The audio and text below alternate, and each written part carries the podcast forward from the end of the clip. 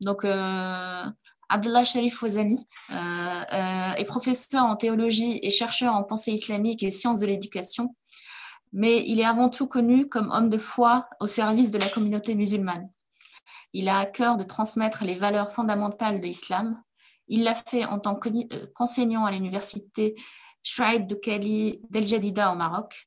Et il le fait encore et toujours dans les médias, notamment en direction des jeunes, afin de répondre à leurs interrogations. C'est à ce titre-là, en tant que théologien musulman, avisé et euh, connaisseur, de notre islam contemporain, ainsi que des enjeux spirituels qui agitent nos sociétés, qu'il est sollicité aujourd'hui pour la formation des imams d'Afrique et de France à l'Institut Mohamed VI de Rabat. Il est aussi auteur de plusieurs ouvrages en arabe et en français. Parmi ceux-ci, et en lien avec le thème de la conférence d'aujourd'hui, euh, citons le livre Ce qu'il faut connaître du Coran.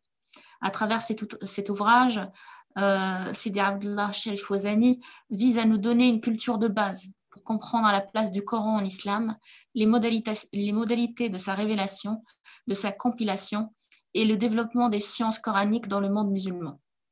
C'est donc enfin euh, connaisseur du Coran et des sciences coraniques qu'il va nous parler aujourd'hui pour nous présenter le livre saint en tant que guidance et lumière.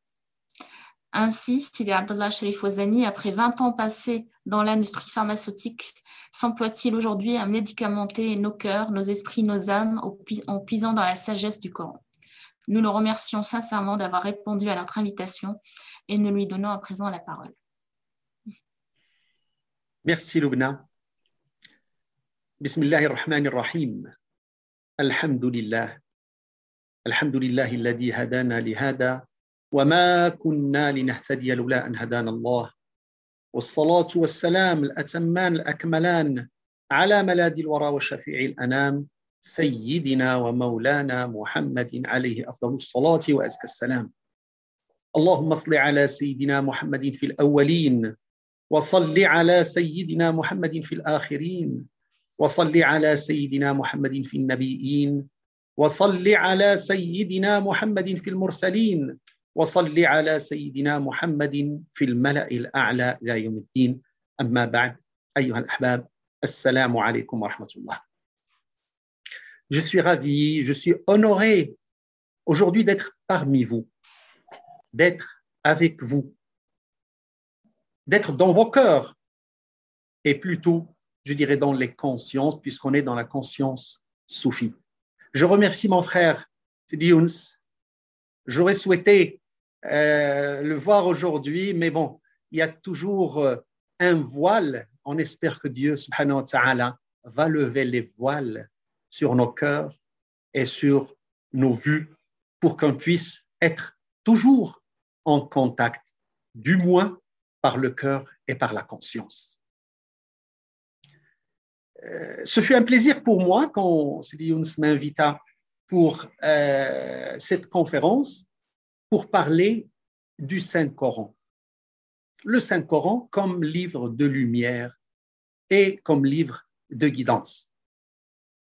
J'étais honoré parce que d'abord, nous sommes en plein mois de Ramadan et Ramadan, pour moi d'abord, c'est l'occasion de vous souhaiter ou de vous exprimer mes meilleurs voeux, les plus sincères, euh, je dirais, de pureté, d'élévation spirituelle, d'acceptation par le divin subhanahu wa ta'ala.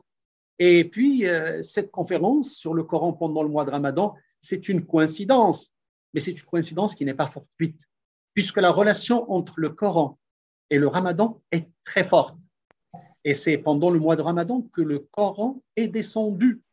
Allah subhanahu wa ta'ala dit dans le Saint-Coran شهر رمضان الذي أنزل فيه القرآن هدى للناس وبينات من الهدى والفرقان le mois de Ramadan au cours duquel le Coran a été descendu comme guide pour les gens est preuve claire de la bonne guidance et du discernement.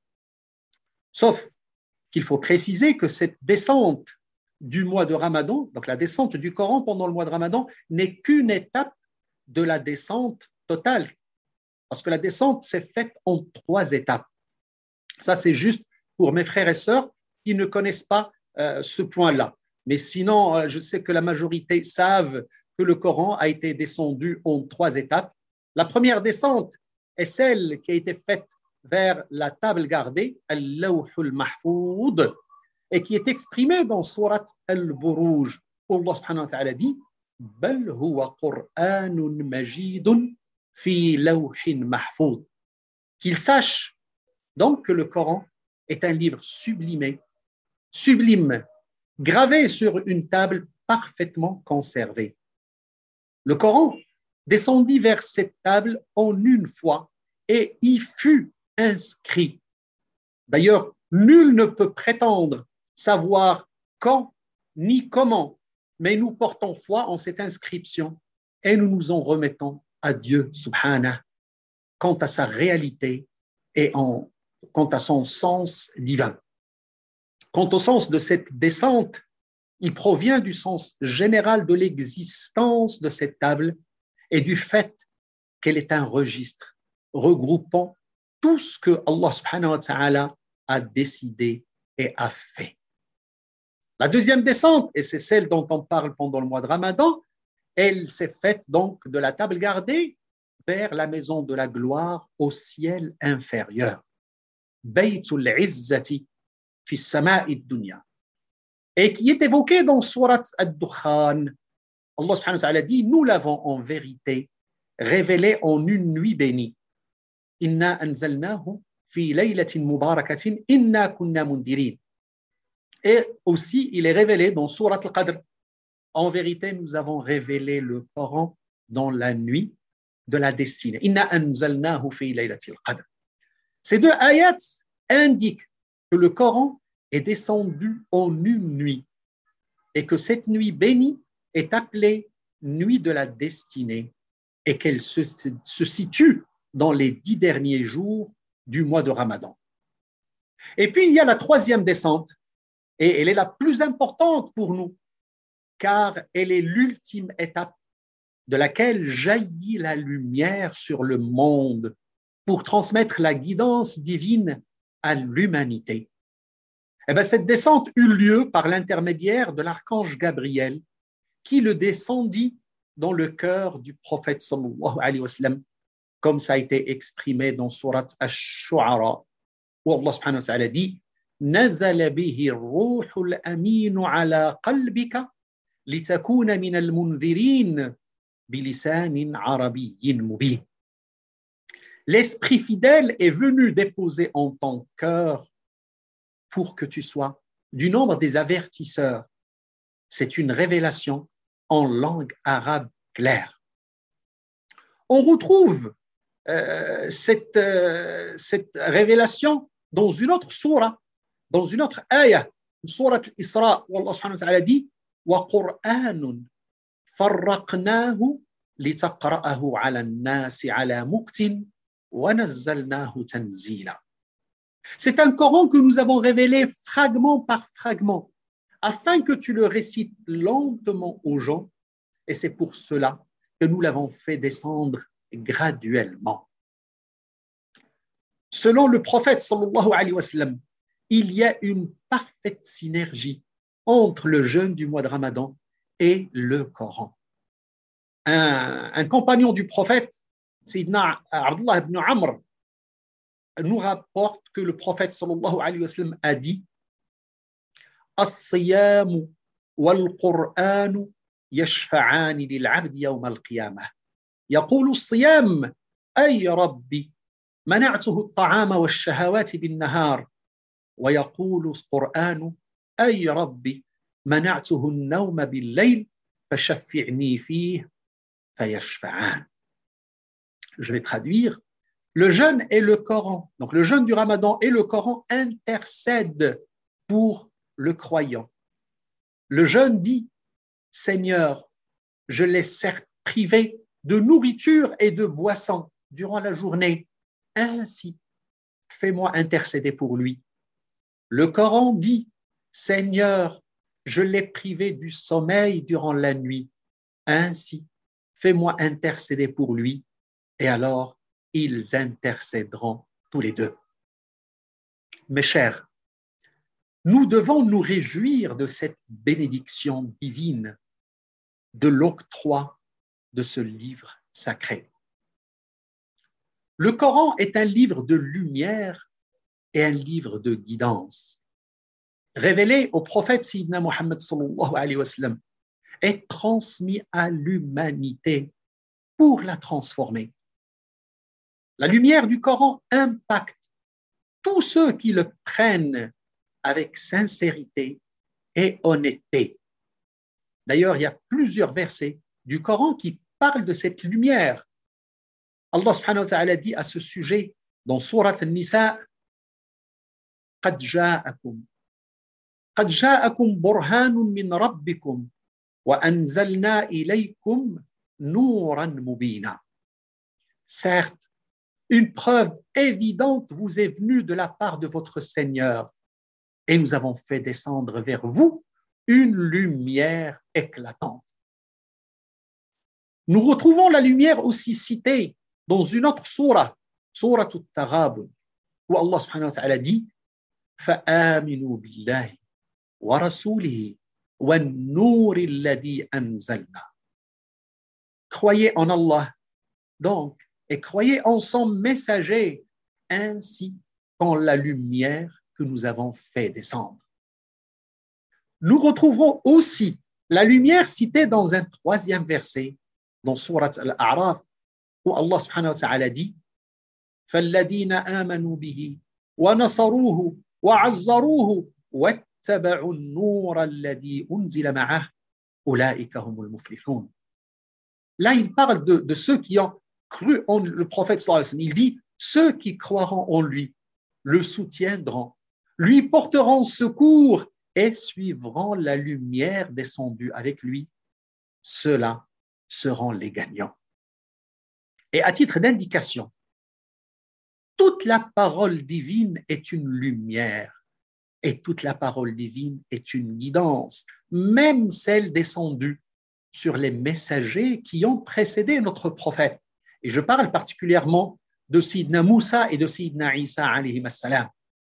Et le Coran, cite justement cette lumière révélée à Moïse et à Jésus. Quant à euh, Moïse, il dit Inna anzalna fiha hudan.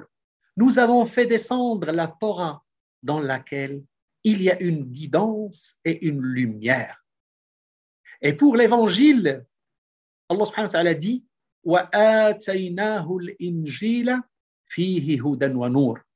Nous lui avons donné l'évangile où il y a une guidance et une lumière. Mes chers, cette lumière du Coran, si elle pénètre le cœur du croyant, elle va le revivifier après sa mort, puis elle va illuminer sa voie, elle va illuminer le chemin qui le mène vers Dieu, elle va dissiper les ténèbres qui voilent le cœur, elle va illuminer les sentiments.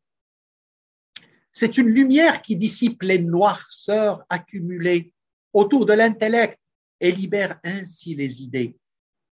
C'est une lumière qui va chasser les obscurités, enveloppant l'âme et ravive ainsi ses désirs C'est une lumière. C'est une lumière qui va dissiper les ténèbres qui planent sur la vie, nous permettant de découvrir ainsi la voie de notre mouvement.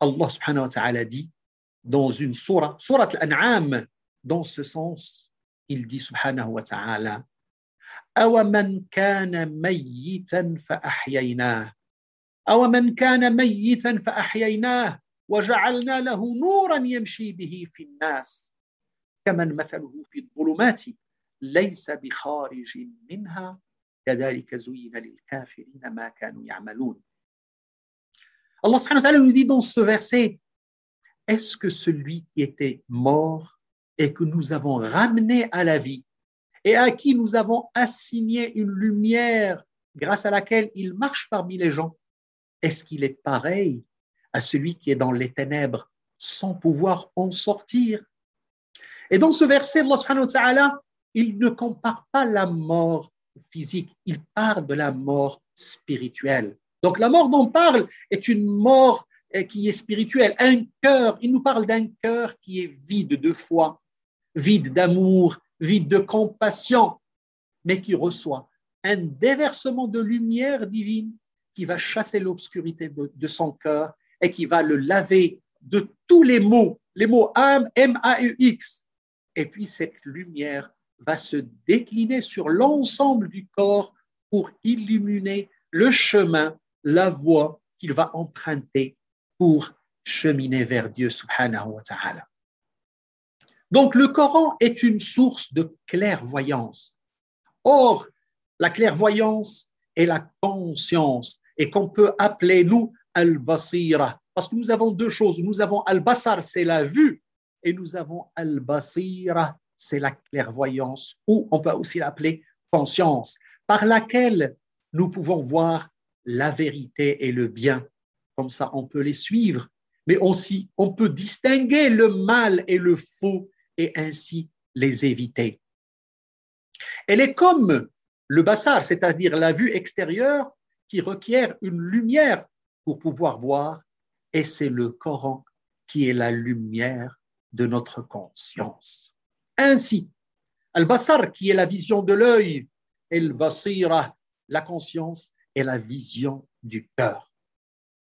Il y a une sourate dans le Coran qui nous parle de cette lumière et l'un de ces versets phares décrit cette lumière, c'est Surat An-Nur. Allah dit, أعوذ بالله من الشيطان الرجيم. الله نور السماوات والأرض. مثل نوره كمشكاة فيها مصباح. المصباح في زجاجة. الزجاجة كأنها كوكب دري يوقد من شجرة مباركة زيتونة لا شرقية ولا غربية. يكاد زيتها يضيء ولو لم تمسسه نار. نور على نور. يهدي الله لنوره من يشاء. ويضرب الله الامثال للناس والله بكل شيء عليم Si on prend les traductions classiques, on va lire Allah est la lumière des cieux et de la terre. Sa lumière est semblable à une niche où se trouve une lampe. La lampe est dans un récipient de cristal et celui-ci ressemble à un astre de grand éclat. Son combustible vient d'un arbre béni. C'est un olivier, ni oriental ni occidental, mais dont l'huile semble éclairer sans même que le feu ne la touche. Lumière sur lumière, Allah guide vers sa lumière qui il veut. Allah propose aux hommes des paraboles et Allah est omniscient. Dans cette traduction que je vous ai donnée, on dit Allah est lumière des cieux et de la terre. Mais en, vérité, cette traduction n'est pas correcte, car on ne peut pas donner à Allah subhanahu wa ta'ala quelque chose qui le matérialise. Il n'est pas matière. On ne peut pas le caractériser, on ne peut pas le, circonscrire, on ne peut pas le cantonner dans un temps, c'est-à-dire dans le temps ou dans l'espace. Par contre, Allah subhanahu wa octroie sa lumière à sa création et il octroie la lumière aux cieux, à la terre et aux créatures. D'ailleurs, il y a une lecture du Coran, Qira'a Shadda. C'est une lecture qui n'est pas très retenue par les grands lecteurs du Coran, où on lit Allah a illuminé les cieux et la terre. Et pour moi, cette lecture correspond plus à la réalité divine. Il y a une interprétation à ce verset. Il nous a été rapporté par le compagnon du prophète sallallahu alayhi wa sallam, Ubay ibn Ka'b, qui dit, en interprétant ce, ce verset du Coran, il dit Allah apporte une métaphore pour cette lumière, pour son emplacement. Celui qui l'apporte est sa matière. Il évoque, subhanah, une niche. Et cette niche serait la poitrine du fidèle. Et dans la niche, il y a une lampe dans un récipient éclatant de lumière, tel un astre. Et il veut nous dire que ce récipient est le cœur du croyant. La ressemblance du cristal avec le cœur du croyant est dans la pureté, la clarté, mais aussi dans la finesse et la robustesse. La lampe porte la lumière. Cette lumière qui est dans la flamme, alimentée par l'huile, et l'huile est une énergie. Ainsi, l'énergie de la lumière que porte le cœur du croyant provient de l'arbre prophétique du Coran. Le cœur du Coran est illuminé de par sa constitution et quand lui vient le Coran, il en devient étincelant, lumière sur lumière. On peut encore citer un autre verset dans Surat al-Ma'idah où Allah subhanahu wa ta'ala dit قد جاءكم من الله نور وكتاب مبين يهدي به الله من اتبع رضوانه سبل السلام ويخرجهم من الظلمات الى النور باذنه ويهديهم الى صراط مستقيم Une lumière et un livre explicite vous sont certes venus d'Allah, par lequel Allah guide au chemin du salut ceux qui cherchent son agrément et il les fait sortir des ténèbres vers la lumière par sa grâce et il les guide vers un chemin droit. Donc le Coran est une guidance. Le Coran est un guide qui nous, mène vers le droit chemin après un égarement ou après une déviation. Or, chacun d'entre nous ne saurait retrouver quoi que ce soit dans l'obscurité. Et donc, dans le Coran, le mot guide ou guidance, hadyun ou hidayatun, revient plusieurs fois pour insister sur cette fonction. Et on le lit dès le début du Coran, dans Surat al-Baqarah, à l'ouverture de Surat al-Baqarah, qui est la Surah 2. Allah subhanahu wa ta'ala dit Bismillahir Rahmanir Rahim, Alif Lam Mim, ذلك الكتاب لا ريب فيه هدى للمتقين dans ce livre, il n'y a pas de suspicion et il contient une guidance pour les gens qui cherchent la piété. Alif Lam Mim, c'est un livre au sujet desquels il n'y a aucun doute et ce livre contient une guidance pour les pieux. On peut lire aussi قوله تعالى هذا بصائر للناس وهدى ورحمة لقوم يؤمنون ce Coran constitue pour les hommes une source de clarté, un guide et une miséricorde pour les gens qui croient avec certitude. Alors, on est en droit de se poser les, questions suivantes, et je peux citer trois questions. D'abord, que veut dire la guidance du Coran? Pour qui est destinée cette guidance et comment se décline cette guidance? La guidance du Coran se caractérise par le fait qu'elle est générale, elle est complète et elle est claire. Elle est générale parce qu'elle s'adresse à l'humanité entière et pas seulement aux musulmans ou aux croyants ou aux adeptes des religions monothéistes. Non, elle s'adresse à l'humanité entière de tout temps et de tout lieu. D'ailleurs, Allah subhanahu dit dans le Saint-Coran Qul ya ayyuhan nas inni ilaykum jami'an. Je suis en vérité le prophète de Dieu envoyé à vous tous. Il parle aux hommes, aux gens, c'est-à-dire à, l'ensemble de l'humanité. Dans un autre verset, il dit, subhanahu wa ta'ala, Allah, sur le, c'est-à-dire c'est le prophète qui parle, mais au nom de Dieu. Wa ilayk.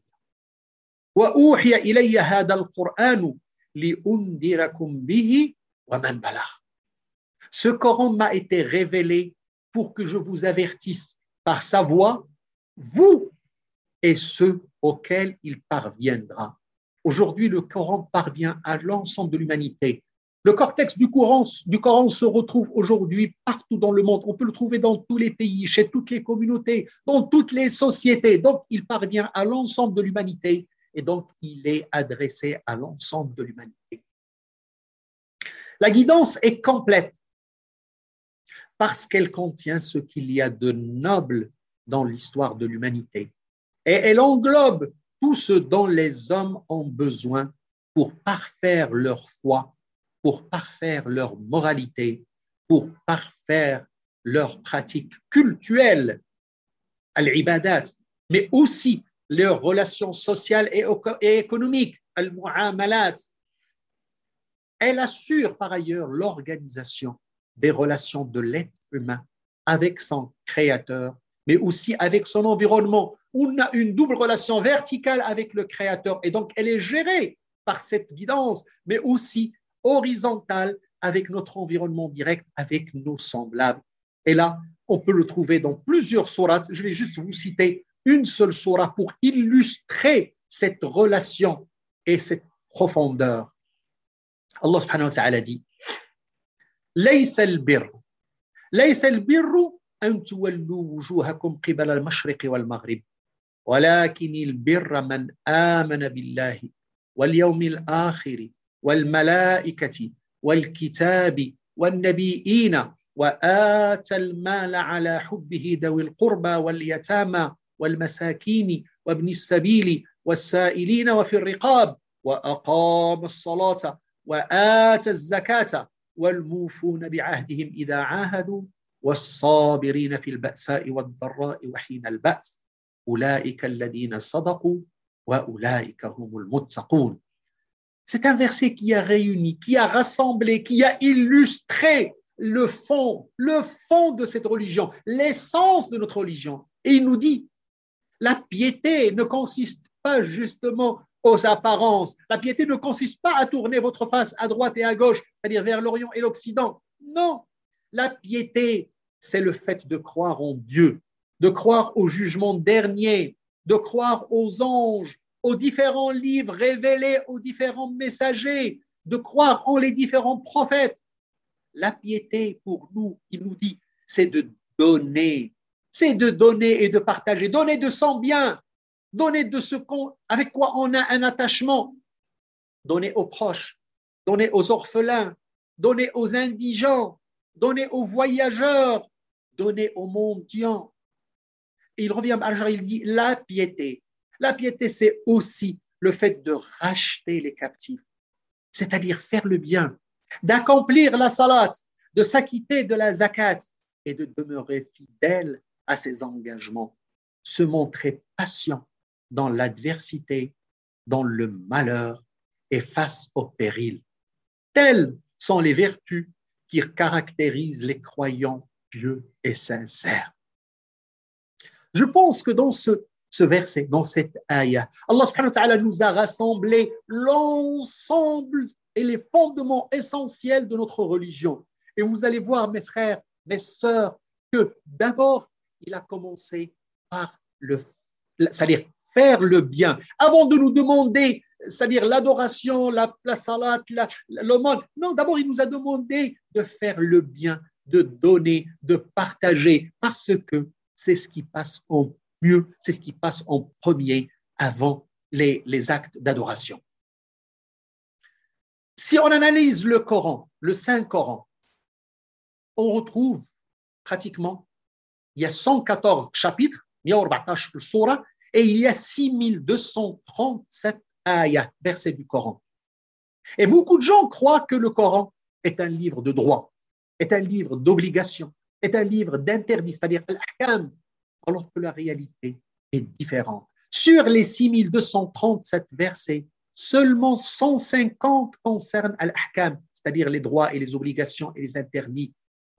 Si je ramène 150 aux 6237, j'ai 2% du Coran qui est concerné, concerné c'est-à-dire consacré au ahkam, c'est-à-dire les obligations et les interdits. 98% ne parle pas de ahkam, ne parle pas d'interdit, ne parle pas d'obligation, ne parle pas de droit.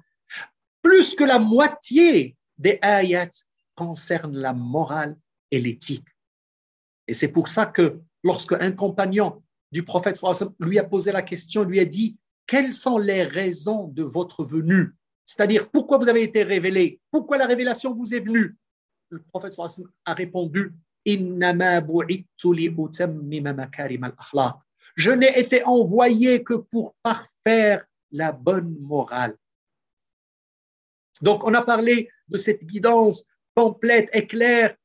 Cette, cette guidance, elle est claire parce qu'elle est exposée de manière merveilleuse et impressionnante et qu'elle accomplit son rôle d'illustration et de persuasion à travers un style inégalé. Mes chers, pour résumer, l'impact du Coran sur le croyant et la guidance qui en résulte s'obtient de deux manières, de deux sortes, par deux voies. La simple lecture du Coran et la lecture avec méditation. Lecture, simple lecture ou bien lecture avec méditation. La première, c'est-à-dire la simple lecture, est une imprégnation. La lecture avec méditation est une compréhension. L'adoration de Dieu par la lecture génère une récompense. Elle génère une récompense à tout croyant par le simple fait de prononcer ces paroles sans même les comprendre. La lecture avec méditation et donc avec compréhension vient accroître la récompense.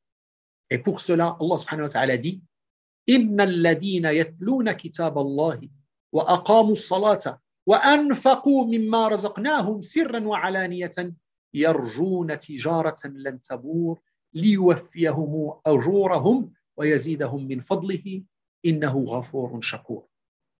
nous dit, ceux qui récitent le livre de Dieu, qui accomplissent la salat et qui secrètement ou en public font aumône d'une partie de ce que nous leur avons accordé dans l'espoir de faire ainsi un commerce au profit intarissable, Dieu subhanahu wa ta'ala saura les en récompenser généreusement et les gratifier d'un surplus de sa grâce, car il est indulgent et plein de gratitude. Selon Ibn Mas'ud, Sayyidina Abdullah Ibn Mas'ud, le grand compagnon du prophète, le prophète sallallahu alayhi wa a dit Celui qui lit une lettre du Coran s'inscrit une bonne action, et la bonne action a dix fois son salaire. Et je ne dis pas que Alif Lam Mim est une lettre, mais Alif est une lettre, Lam est une lettre et Mim est une lettre. Et ça, ça a été un vecteur, c'était une motivation pour le Salaf Salih, pour ceux qui nous ont précédés, pour accroître leur relation avec le Coran et surtout sa lecture. Et particulièrement durant le mois de Ramadan, parce que c'est un mois où les grands savants, les grands pieux consacraient leur temps à la lecture, à la compréhension et à la méditation. On nous rapporte par exemple que l'imam Malik ibn Anas, le grand imam de l'école malikite qui était à Médine, il a passé toute sa vie à Médine. Vous savez que l'imam Malik a vécu 86 ans. Il est né en 93 de l'Égypte et il est mort en 179. Toute sa vie, il a passé à Médine dans 70 ans d'enseignement. Donc, toutes les journées, tous ces jours étaient un enseignement dans la mosquée de Médine.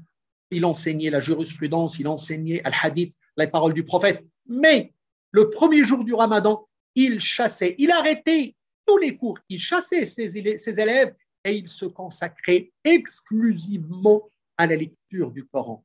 D'ailleurs, on rapporte qu'il faisait 60 khatmas pendant le mois, c'est-à-dire deux khatmats par jour.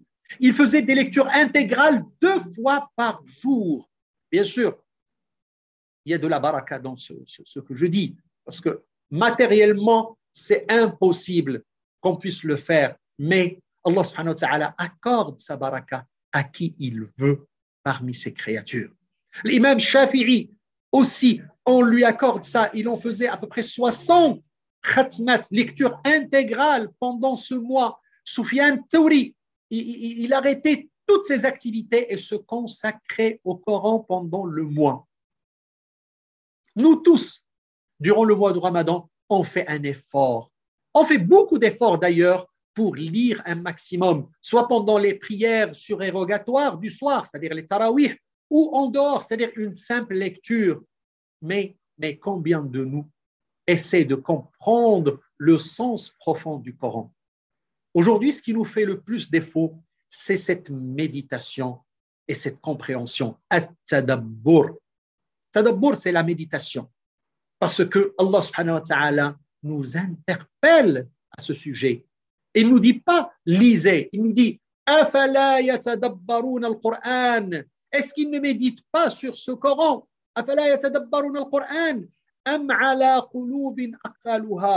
Est-ce qu'ils ne le méditent pas ou ils ont des cadenas sur leur cœur? Parce que la méditation et la compréhension se fait d'abord par le cœur avant que ça soit par l'esprit. Et c'est cette méditation qui va nous mener à la compréhension de la volonté divine.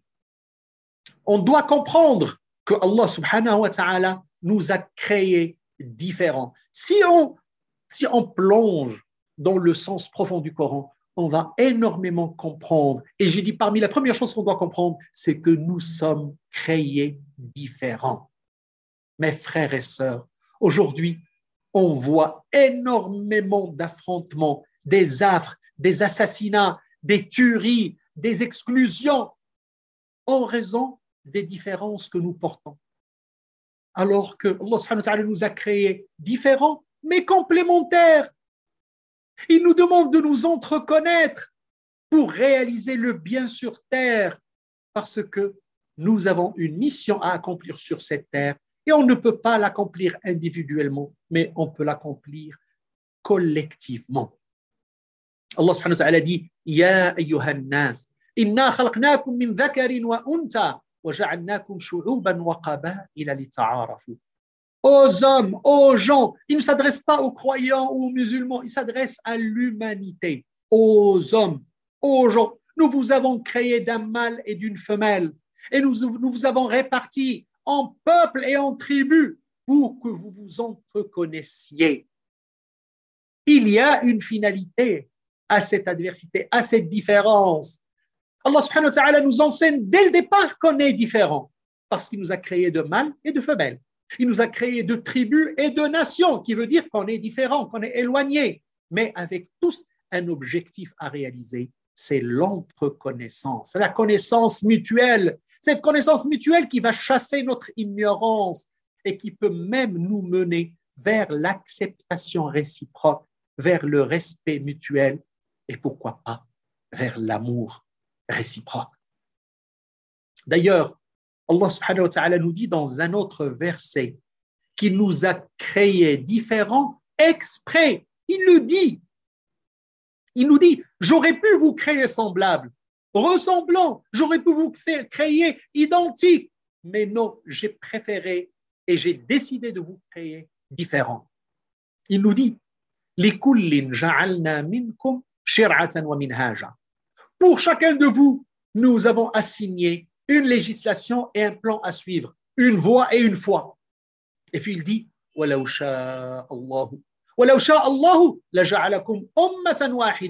Si Allah avait voulu, il aurait fait de vous une seule communauté. Mais il dit mais c'est pour vous éprouver en ce qu'il vous donne. Allah nous a donné tellement de choses, tellement de biens. Il nous a donné la santé, il nous a donné la conscience, il nous a donné l'argent, il nous a donné la descendance. Mais c'est des épreuves. C'est bien fait. Tout ce qu'il nous a donné, c'est une épreuve en son sein. Comment on va gérer ces biens? Et c'est pour ça qu'il nous dit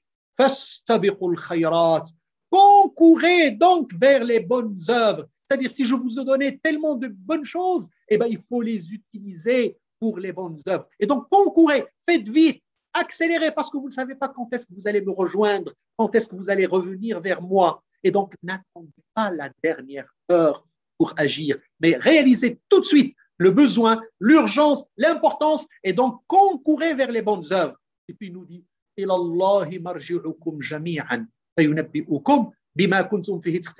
C'est vers Allah que vous allez tous revenir. C'est-à-dire, votre fin, tous, est identique. Vous reviendrez, vous allez revenir vers moi. Et à ce moment-là, Allah subhanahu wa va nous informer sur ce que, ou sur ce quoi on divergeait. Parce qu'on diverge dans cette vie, ici-bas. Mais il y a un secret. Il y a une raison pour ça. Mais nous, on ne la connaît pas aujourd'hui. On la connaîtra quand on reviendra vers lui et il va nous la démontrer pour savoir qui était dans l'erreur et qui était sur la voie juste. Mes chers, le Saint-Coran est un excellent guide vers l'amélioration de soi. Il nous guide vers l'excellence. Il nous guide vers la guérison, vers la sérénité, vers l'apaisement. Il nous guide vers l'appréciation de la beauté. Et il nous guide vers beaucoup d'autres choses mais le temps ne permet pas de tout étaler. Je vais juste vous parler de quelques euh, signes, de quelques voies de guidance vers lesquelles le, ce Coran nous mène. Il nous mène vers l'excellence parce qu'il dit ce Coran vous guide vers ce qu'il y a de plus droit, de plus juste, et si on va vers le plus droit et le plus juste, eh bien, on va vers l'excellence. Cette guidance met en relief un système juridique unique qui est relié à la piété, ce qui, ce qui le distingue par rapport aux autres législations, en raison du fait que la piété dans le Coran fait de la personne, par la crainte d'Allah, son propre arbitre et son propre contrôleur. Alors on peut se poser la question, pourquoi tous les gens ne sont pas guidés vers le bien? Il y a parmi nous, je ne parle que de la nation musulmane, toute la nation musulmane, c'est-à-dire interagit avec le Coran. Mais pourquoi nous ne sommes pas tous guidés vers le bien? Ben, La réponse est parce qu'il y a deux, partenaires dans la guidance. Il y a la personne, nous-mêmes, et il y a le Coran. La guidance commence par le choix de la personne, notre propre choix, parce qu'on réfléchit et on essaie par notre bon sens d'arriver à la vérité. Et sur la base de ce choix qui est propre à nous, Allah subhanahu wa ta'ala intervient par sa guidance, par sa volonté pour nous mener et donc euh, ramener cette volonté humaine sur la voie juste. قال سبحانه وتعالى ويزيد الله الذين اهتدوا Allah accroît la rectitude de ceux qui suivent le bon chemin. Quand on prend l'initiative, nous, il nous est demandé de prendre l'initiative, mais Allah subhanahu wa ta'ala accomplit.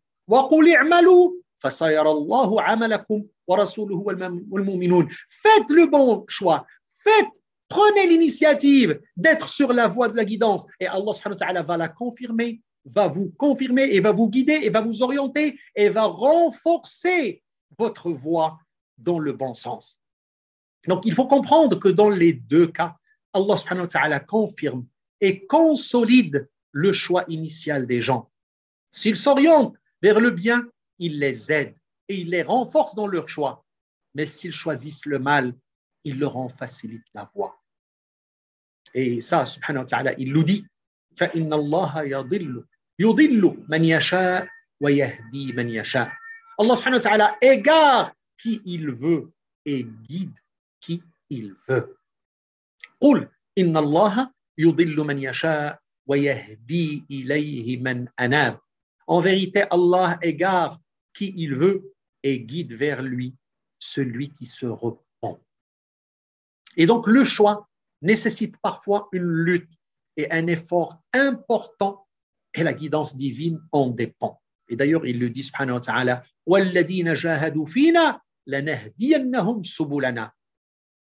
Quant à ceux qui luttent pour notre cause, nous les guiderons certes sur nos sentiers. Quand vous entendez lutte, ne pensez pas au jihad, le mauvais jihad dont on parle, le jihad qui tue, qui élimine, qui, fait couler le sang. Non, on parle du jihad de l'âme. C'est ceux qui vont lutter contre leur âme mauvaise, pour la purifier, pour l'élever spirituellement. Cela, Allah va les guider et va consolider leur action sur le sentier d'Allah. Donc la guidance est lié à notre volonté d'aller vers le bien. Donc le problème est en nous et la, solution dépend de nous. Allah a révélé le Coran pour guider les gens, mais n'a pas envoyé d'ange pour contraindre les gens à croire. Allah subhanahu wa nous a laissé libres de croire ou de ne pas croire. Que celui qui veut croire et que celui qui ne veut pas, qu'il ne croit pas. Et donc, pour être précis, il y a deux types de guidance, celle liée à la connaissance et une autre qui est liée à la foi. La première, valable pour toute créature, c'est-à-dire celle qui est liée à la connaissance, elle est liée à la création, elle est liée à la continuité de la vie, comme la guidance du nouveau-né vers le sein de sa mère, la guidance des spermatozoïdes vers l'ovule ou toute autre guidance d'une créature vers ce qui lui permet de rester en vie, de se nourrir et de se protéger. Pour ce type de guidance, Allah subhanahu wa dit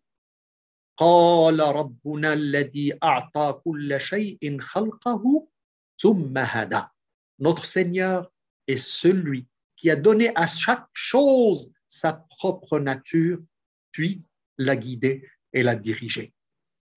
La deuxième guidance, celle liée à la foi, nécessite un effort préalable, un travail sur soi dans le sens de l'amélioration, une lutte contre les désirs, contre l'ego et surtout un sacrifice, un sacrifice des biens et des plaisirs d'ici-bas et l'engagement sur le chemin de la piété, dans le comportement avec les gens, dans la relation avec la créateur. Je parle toujours de la double relation créateur et bien sûr création.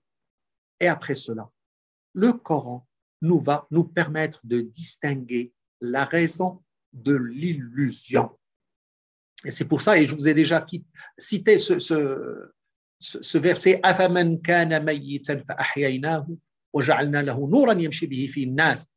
celui qui était mort, et nous l'avons revivifié, et nous lui avons donné une lumière grâce à laquelle il marche parmi les gens. Donc le problème est en nous, et la solution dépend de nous. Le, le, Saint-Coran nous guide vers la guérison. Il nous guide vers l'apaisement. Il nous guide vers la sérénité. Il suffit juste de s'en imprégner profondément. Allah subhanahu wa ta'ala dit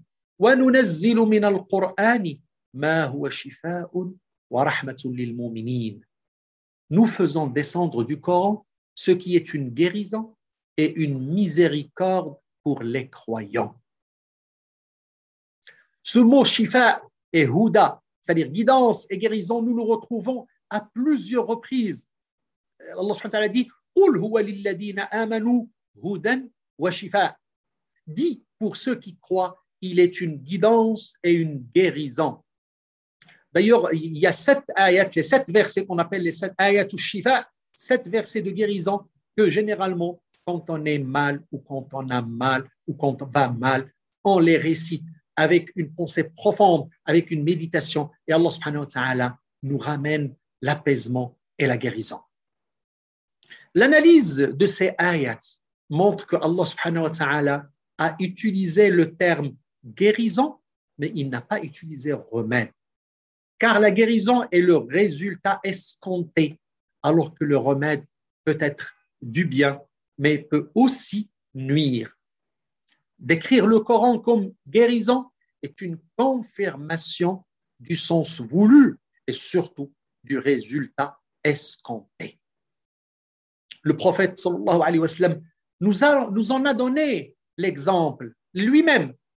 Le prophète sallallahu alayhi wa il se traitait avec le Saint-Coran quand il était malade son épouse Aïcha anha, nous rapporte que le Nabi durant ces derniers jours, alors qu'il était très malade, il lisait deux sourates, ce qu'on appelle les sourates al-mu'awwidatayn, il les lisait, puis il soufflait dans sa main, puis il passait sur son visage. Et quand il devient très fatigué, elle dit à Aïcha, je le fis à sa place en passant ma main sur lui. C'est-à-dire, quand il n'avait plus la force de prendre sa main et de la passer, c'est son épouse Aïcha qui faisait ce geste pour lui. Et il, il se sentait mieux après. Mes chers, le Coran constitue aussi une guérison pour les maladies psychiques. Et aujourd'hui, énormément de gens souffrent de maladies psychiques, de dépression, de stress. Beaucoup de nos contemporains aujourd'hui vivent un stress permanent. Or, cette pression ne fait que s'accentuer, particulièrement quand on s'éloigne de cette source de sérénité, c'est-à-dire du Coran. Et c'est pour ça que Allah dit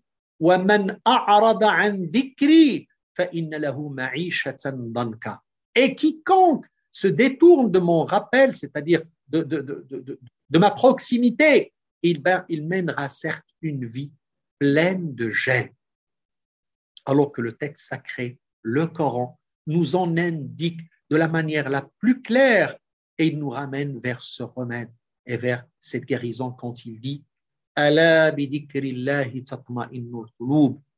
N'est-ce point par l'évocation d'Allah que se, que se tranquillisent les cœurs? Le, dernier point que je voudrais vous citer, c'est cette guidance vers la beauté et vers l'appréciation de la beauté. Être beau et aussi apprécier tout ce qui est beau. L'appréciation de la beauté est liée à la contemplation et à la comparaison, ce qui conduit par exemple à qualifier l'homme à la stature harmonieuse et un visage bien proportionné de beau, tout en suscitant un sentiment de joie et d'attirance chez l'observateur. Mais, mais la beauté ne se limite pas à cela. La beauté s'étend aux réalités immatérielles telles le courage, le sacrifice de soi, l'amour d'autrui. Et le Coran nous montre, le Coran établit cette distinction claire entre les beautés naturelles, c'est-à-dire matérielles et immatérielles. Il évoque ainsi de la beauté de la nature, comme il le fait par exemple, les animaux, les bestiaux. Il nous dit,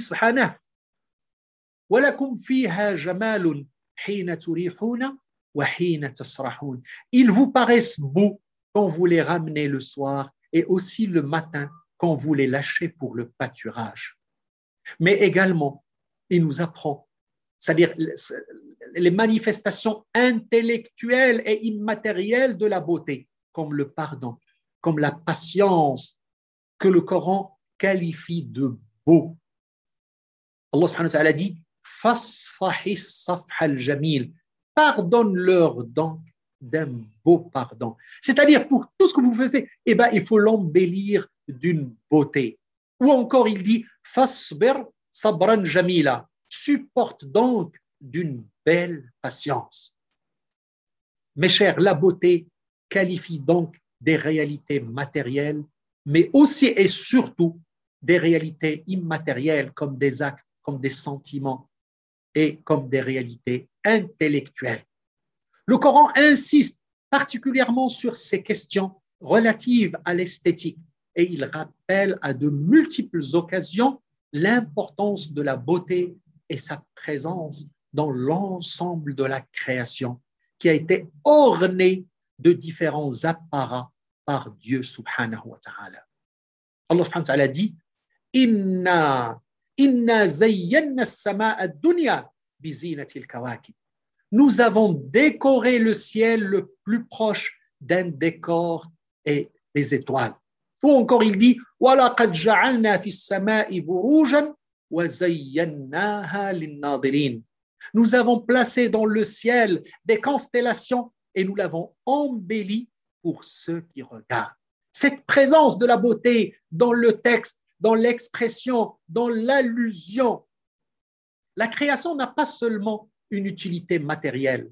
Sa beauté vise également à procurer un plaisir à l'homme et en même temps le conduit à réfléchir sur le créateur de cette beauté, c'est-à-dire le Seigneur de l'univers.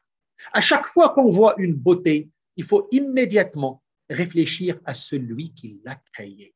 Et c'est là le rappel du Créateur, c'est qu'on voit l'empreinte du Créateur dans la créature. Et Allah wa le souligne dans son texte euh, coranique. Il souligne la beauté et l'harmonie qui sont présentes dans la création de l'homme. Il dit subhanahu wa ta'ala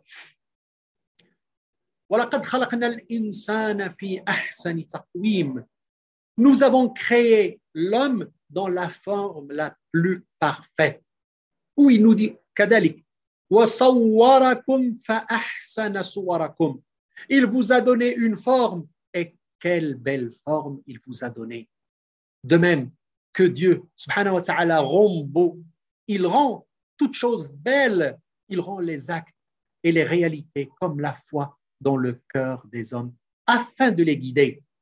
Walakin Allah, comme il dit, ولكن الله حبب إليكم الإيمان وزينه في قلوبكم. Dieu vous a fait aimer la foi et l'a embellie dans vos cœurs, à la fois extérieure et à la fois intérieure. La beauté telle que décrite dans le Coran couvre l'ensemble des aspects de la création. Ces beautés se retrouvent dans la notion de rappel. Le Coran invite sans cesse l'homme à ne pas se perdre dans les beautés extérieures, c'est-à-dire ne pas s'arrêter à la forme, mais rentrer dans le fond et donc dépasser les apparences pour réfléchir sur le but de leur création et arriver ainsi à déceler la source de toute beauté. Allah subhanahu wa ta'ala nous apprend qu'il est à l'origine de toute chose, celui qui a fait tout ce qu'il a à créer. La beauté est donc le bon sens dans les attributs inséparables de la création. En partant de la définition selon laquelle ce qui est beau est bon et ce qui permet, et ce qui permet d'atteindre un but particulier, eh ben, l'ensemble des éléments de la création se complètent harmonieusement et permettent à la vie de se perpétuer et à l'homme de réaliser ce pour lequel il a été créé. Toute chose créée est donc bonne en ce qu'elle est issue du Créateur et donc de son acte créateur. D'un point de vue ontologique, tout ce qui est issu de la beauté suprême ne saurait être que bon, tandis que nous qualifions de mal ce qui ne révèle ce qui révèle que des déficiences et de l'absence de perfection propre à l'homme, et donc ne constitue pas une chose créée de façon indépendante.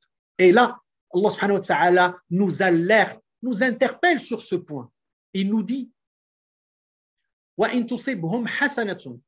يقولوا هذه من عند الله وإن تصبهم سيئة يقولوا هذه من عندك Tout bien qui t'atteint vient de Dieu et tout mal qui t'atteint vient de toi-même.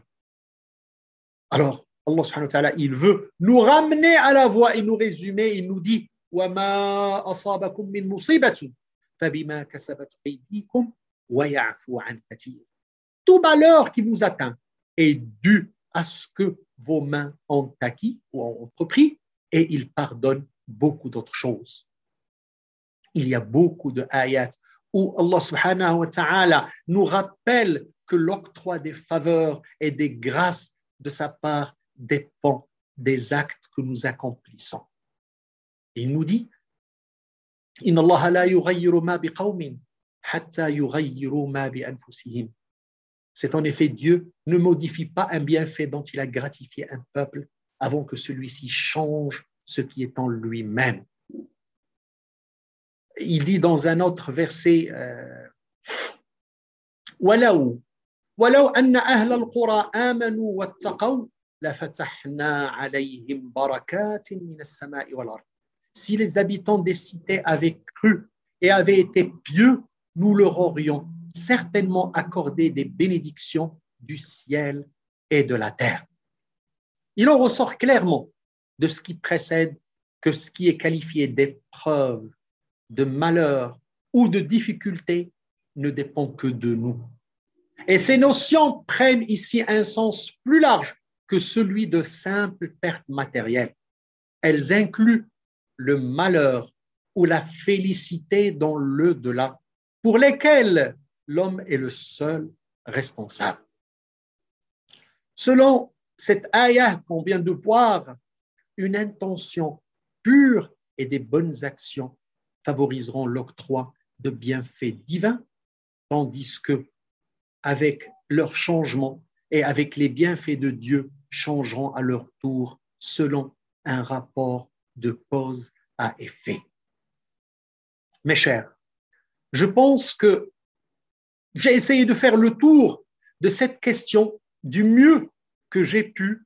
Certainement, j'ai omis, j'ai oublié beaucoup de choses, mais c'est ce qui va caractériser ma nature et la nature humaine. L'homme a été créé faible et cette faiblesse se manifeste tout le temps et en tout lieu.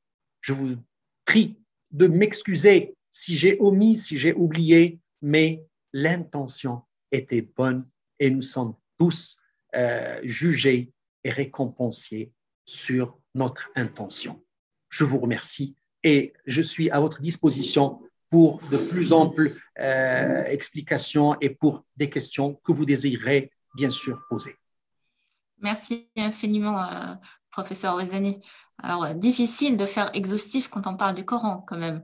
Donc, euh, vous avez été déjà extrêmement généreux avec nous et, c'était un vrai bonheur d'entendre tous ces versets du Coran qui nous rappellent, en arabe et en français, qui nous rappellent à quel point ce texte est lumineux, tout simplement, et l'importance de la beauté. Oui, vraiment très touchant.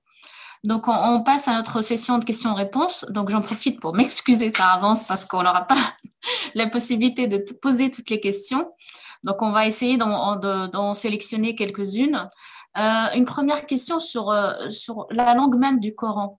Euh, on, trouve dans, dans, le texte coranique l'expression lisanun arabiyyun mubin, qu'on traduit souvent par langue arabe claire, à deux reprises dans le Coran. Donc, dans la sourate An-Nahl, la sourate 16, verset 103, et dans la sourate Shu'ara, la, la sourate 26, verset 195. Et une de nos, euh, euh, membres pose la question euh, comment, quel sens donner exactement à, ce, à, cette expression et surtout au terme moubine Alors, cette expression tout simplement veut dire clair. Moubine, c'est clair. Moubine, c'est qui éclaircit, qui démontre, qui, rapproche du sens. Parce qu'il ne faut pas oublier une chose essentielle, c'est que le prophète le messager de Dieu, Sidna Muhammad à l'instar des autres messagers qui l'ont précédé, avait des missions que je résume moi en trois missions ou trois, euh, je dirais, responsabilités essentielles. Ils avaient d'abord la mission ou la responsabilité de transmettre le message divin à l'ensemble de la communauté. Allah subhanahu wa dit Ya Ô messager, transmets tout ce qui t'a été révélé de ton Dieu. Et donc, il avait cette mission de transmission. Mais pour transmettre, il faut qu'il soit compris de l'autre côté.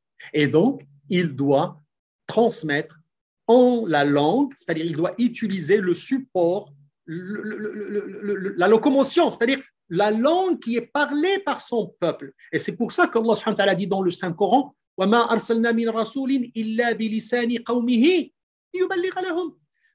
envoyé de messagers qu'avec la langue de sa communauté. C'est-à-dire, il doit parler la langue de sa communauté parce qu'il a le devoir et l'obligation de transmission.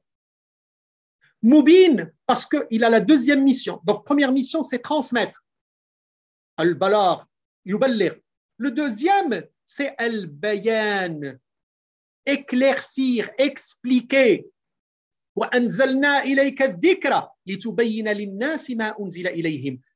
Allah dit au prophète, nous avons descendu, c'est-à-dire nous t'avons révélé ce texte pour que tu puisses l'expliquer, parce que les gens n'ont pas le même niveau de compréhension. Tout le monde n'est pas outillé pour comprendre le message divin au même niveau parce que ça nécessite beaucoup d'expertise, une parfaite maîtrise de la langue. Il y a beaucoup de choses qui doivent être assimilées. Et les gens n'avaient pas tous cette euh, spécificité. Et donc le prophète avait cette deuxième mission, c'est d'expliciter, c'est d'éclairer, c'est de faire comprendre aux gens. Donc transmettre et expliquer. Et puis la troisième mission, elle va au-delà, parce que même avec l'explication, il y avait des gens qui ne comprenaient pas, qui n'arrivaient pas à assimiler. Et donc le prophète avait la troisième responsabilité, c'est la mission de transcrire le texte en acte, c'est-à-dire d'accomplir, d'appliquer tout le texte. Le sens du texte, il devait l'appliquer dans sa vie de tous les jours. Et c'est pour ça qu'il nous a dit dans le Saint-Coran,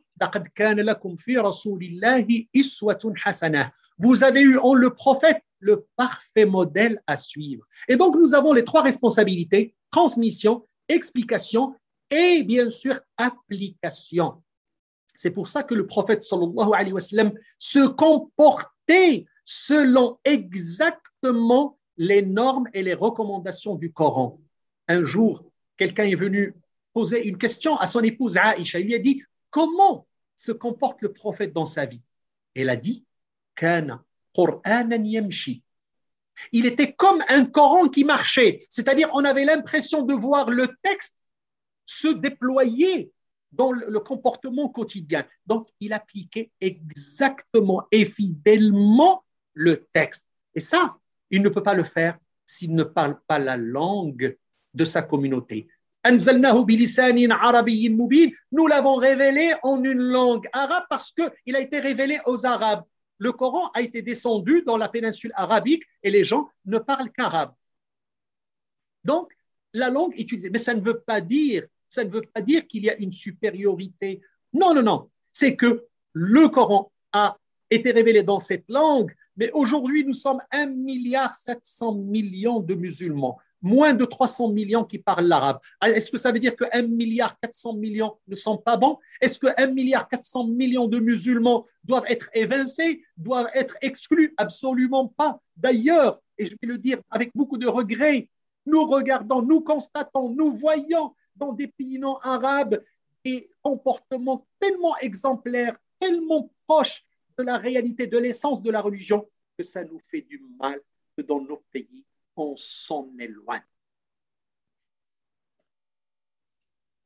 Je vous remercie, professeur, pour, euh, pour, cette, euh, pour cette réponse. On a justement une question euh, concernant l'exercice de traduction du, Coran. Est-ce que vous pouvez nous en dire un mot? Et le, notre participant, en fait, la question concerne surtout est-ce que les traductions réduisent indéniablement le sens du texte Absolument, absolument. Les traductions réduisent considérablement, considérablement la portée et la profondeur du texte. Vous savez pourquoi? Parce que déjà, il y, y a un proverbe, tout le monde le connaît. Traduire, c'est trahir. Traduire, c'est trahir. Parce que quand je traduis, qu'est-ce que je traduis? Je traduis ce que j'ai compris moi du texte. Je ne traduis pas la réalité du texte. Et c'est pour ça que vous allez trouver beaucoup de divergences entre les différentes traductions, parce que chacun comprend à sa manière, chacun comprend selon son niveau, selon son expertise, selon ses prédispositions, et parfois aussi selon ses euh, orientations politiques ou culturelles ou autres. Et donc, euh, trouver une traduction fidèle, ça n'existe pas. Et c'est pour ça que tous ceux qui veulent réellement approfondir leur connaissance de la religion, aller au plus profond, je, dois, je pense qu'ils doivent faire l'effort d'apprendre la langue arabe et ainsi aller aux sources, aller dans la profondeur du texte et essayer de s'en imprégner eux-mêmes et ainsi reprendre ce que Allah va leur ouvrir de ces portes de savoir et de connaissance. Merci beaucoup. Une question d'un parent euh, concernant la perception que peuvent avoir les enfants des versets de rigueur. Je pose la question telle qu'elle est posée. Mes enfants apprennent à réciter le Coran sans comprendre ce qu'ils disent pour l'instant. Parfois, le décalage entre leur innocence et leur jeune âge, avec le contenu très menaçant décrivant les sanctions divines, notamment, me met mal à l'aise. Je ne parviens pas à concilier le discours rempli d'amour envers Dieu que nous leur apportons avec ces versets.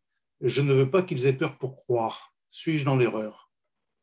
Absolument pas. Et je partage parfaitement son avis.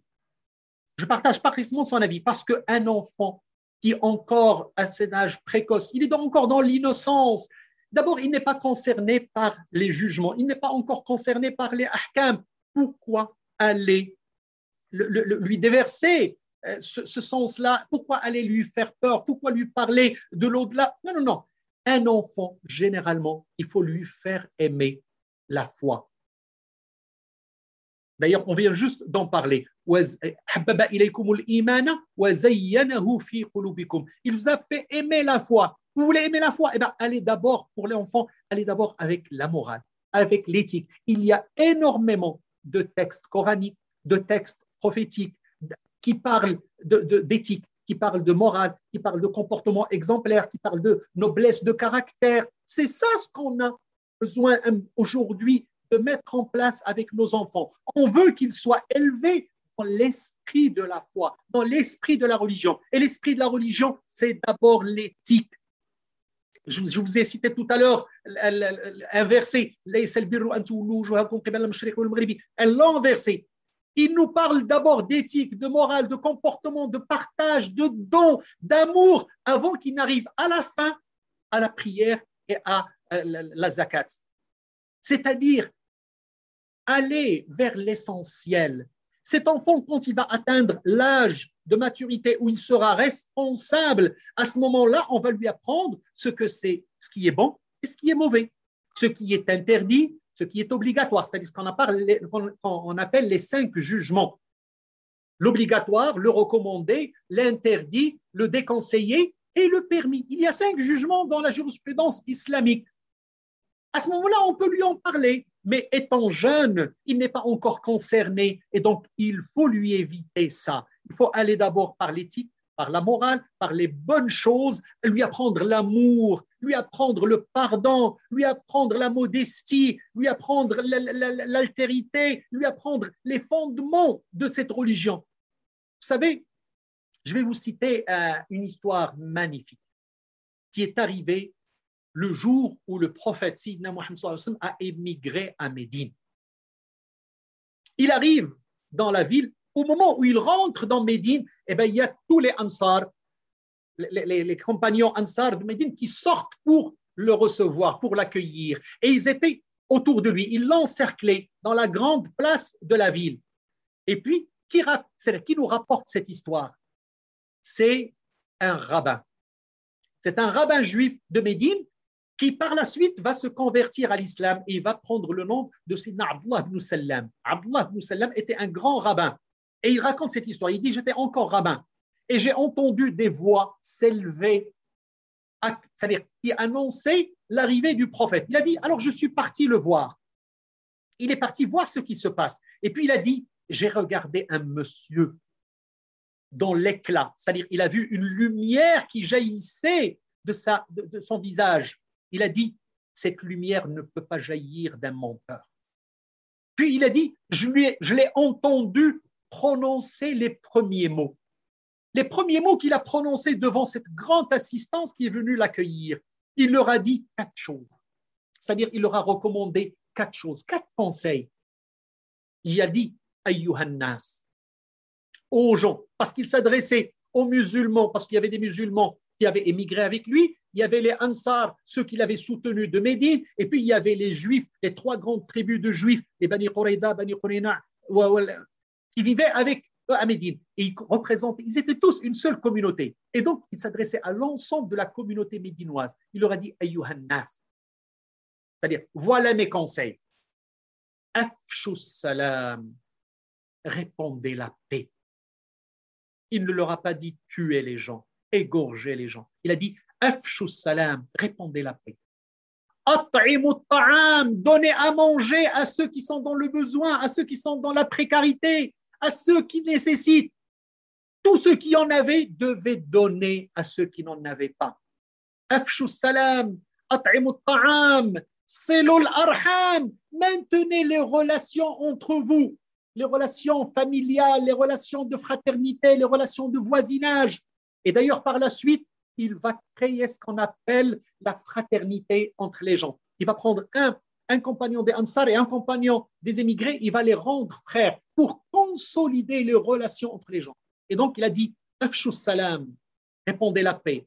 At'imu ta'am, donnez à manger. Selul arham, maintenez les relations familiales.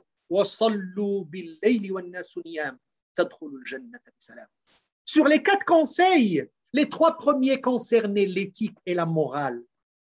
Répondez la paix, donnez à manger, donnez, c'est-à-dire essayez de regarder ceux qui n'en avaient pas et donnez-leur. Maintenez les relations humaines, les relations familiales, la fraternité, consolidez ces liens. Et à la quatrième position, donc le quatrième conseil, il a dit priez le soir. Priez le soir. Et à ce moment-là, vous allez rentrer tous au paradis. On ne sait pas le prix du paradis, est-ce que c'est les trois premiers conseils ou le quatrième? Moi, je dis ce sont les quatre ensemble. Essayons de faire tout ça. Restez un bon croyant, faire nos prières, mais surtout, il faut que cette cette prière, ce jeûne du ramadan, il doit se décliner dans nos comportements de tous les jours en essayant d'en ressortir l'amour, le respect, l'abnégation, la modestie, le don de soi, le partage avec tous ceux qui n'en ont pas. Et à ce moment-là, on sera des vrais croyants. Et nos enfants seront de très, très bons croyants. Amine, Amine, merci beaucoup. Euh, peut-être en, lien, euh, euh, on a, on, a un euh, nos, auditeurs qui justement fait le même constat en disant mais euh, pourquoi on se focalise sur les 2% du Coran qui sont, on va dire, euh, normatifs et on met de côté les 98% de Coran qui sont liés à cette éthique et à cette beauté? Et donc, on a beaucoup de questions. Euh, j'essaie de recouper parce qu'on n'a plus beaucoup de temps. On a beaucoup de questions autour de la question des versets qui parlent de la femme, de l'héritage, etc., etc., et qui sont euh, aujourd'hui assez mal acceptés euh, dans notre monde. Alors, peut-être pas pour les faire un à un, mais peut-être une question en particulier sur la notion de châtiment et d'enfer dans le Coran. Est-ce qu'il y a vraiment un châtiment physique? Est-ce que l'enfer est éternel? D'abord, personne n'est parti en enfer, il en, il en est revenu pour nous raconter ce qui s'est passé. Première chose. Deuxièmement, le prophète sallallahu alayhi wa sallam en a parlé, le Coran en a parlé, mais jamais, jamais, jamais il n'était concret et, c'est-à-dire définitif. À chaque fois, il disait Wallahu ghafurun rahim. Insha'a, insha'a addaba wa insha'a ghafar.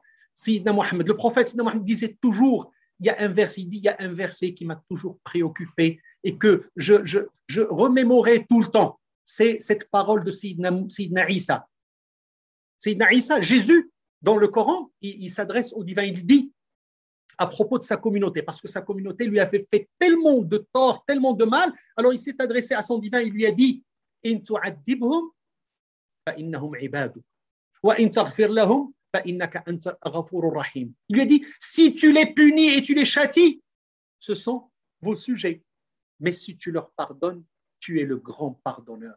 Ça veut dire quoi? C'est que les, messagers étaient d'abord des messagers de miséricorde. Et c'est pour ça que la description qu'on a du prophète Sidna Muhammad dans le Coran, c'est que nous ne t'avons envoyé que miséricorde pour l'univers. À chaque fois qu'il parlait de châtiment, à chaque fois qu'il parlait, c'était pour nous prévenir. C'était pour nous prévenir, pour essayer de nous récupérer, pour essayer de nous inciter à nous reprendre et ne pas aller dans la déviation et dans la dépravation. L'enfer existe, certes, ça c'est clair, il est là. Il est cité dans le Coran, il est cité dans la, parole prophétique. Mais on ne sait pas comment il est. On ne sait pas réellement qui va euh, y siéger, qui va y rester parce que nous avons toujours cet espoir de repentance, nous avons toujours cet espoir de miséricorde divine et de miséricorde mohammedienne qui peut, Inch'Allah, nous prendre en charge, nous envelopper et nous accompagner dans le paradis. Merci beaucoup, professeur. On a euh, peut-être une dernière question euh, de plusieurs de nos participants. Euh, au sujet d'outils pour comprendre le Coran et surtout le méditer. Euh, comment être guidé dans cet euh, exercice de méditation? Alors, première chose, pour réellement, pour réellement, je dis, je, le répète, je suis désolé de le dire, mais pour ceux qui veulent, qui veulent réellement s'en imprégner, doivent faire l'effort d'apprendre l'arabe, ne serait-ce que pour être un partenaire du Saint-Coran dans sa version originale.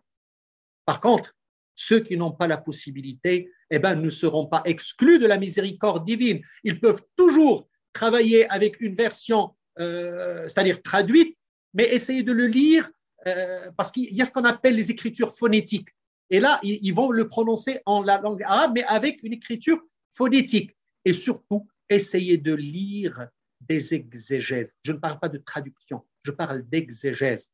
Et là, je, lance un appel de cœur à mon frère euh, Sidi Younes, Éric Geoffroy, sur le travail qu'on devait faire ensemble sur l'exégèse francophone du Coran et que malheureusement, on n'a pas encore fait. Ça ne veut pas dire qu'on a abandonné, mais on attend juste le signe divin, l'autorisation divine pour la faire.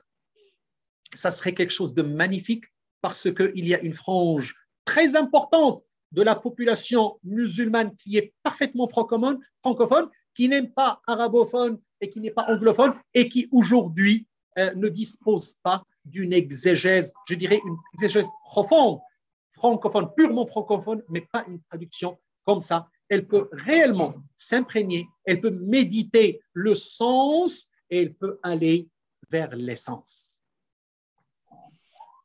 Oui, effectivement, c'était un beau projet sur lequel on a travaillé ensemble et j'espère qu'on pourra effectivement un jour reprendre, euh, ces travaux-là. Euh, Inch'Allah. Euh, merci beaucoup, euh, professeur Wazani.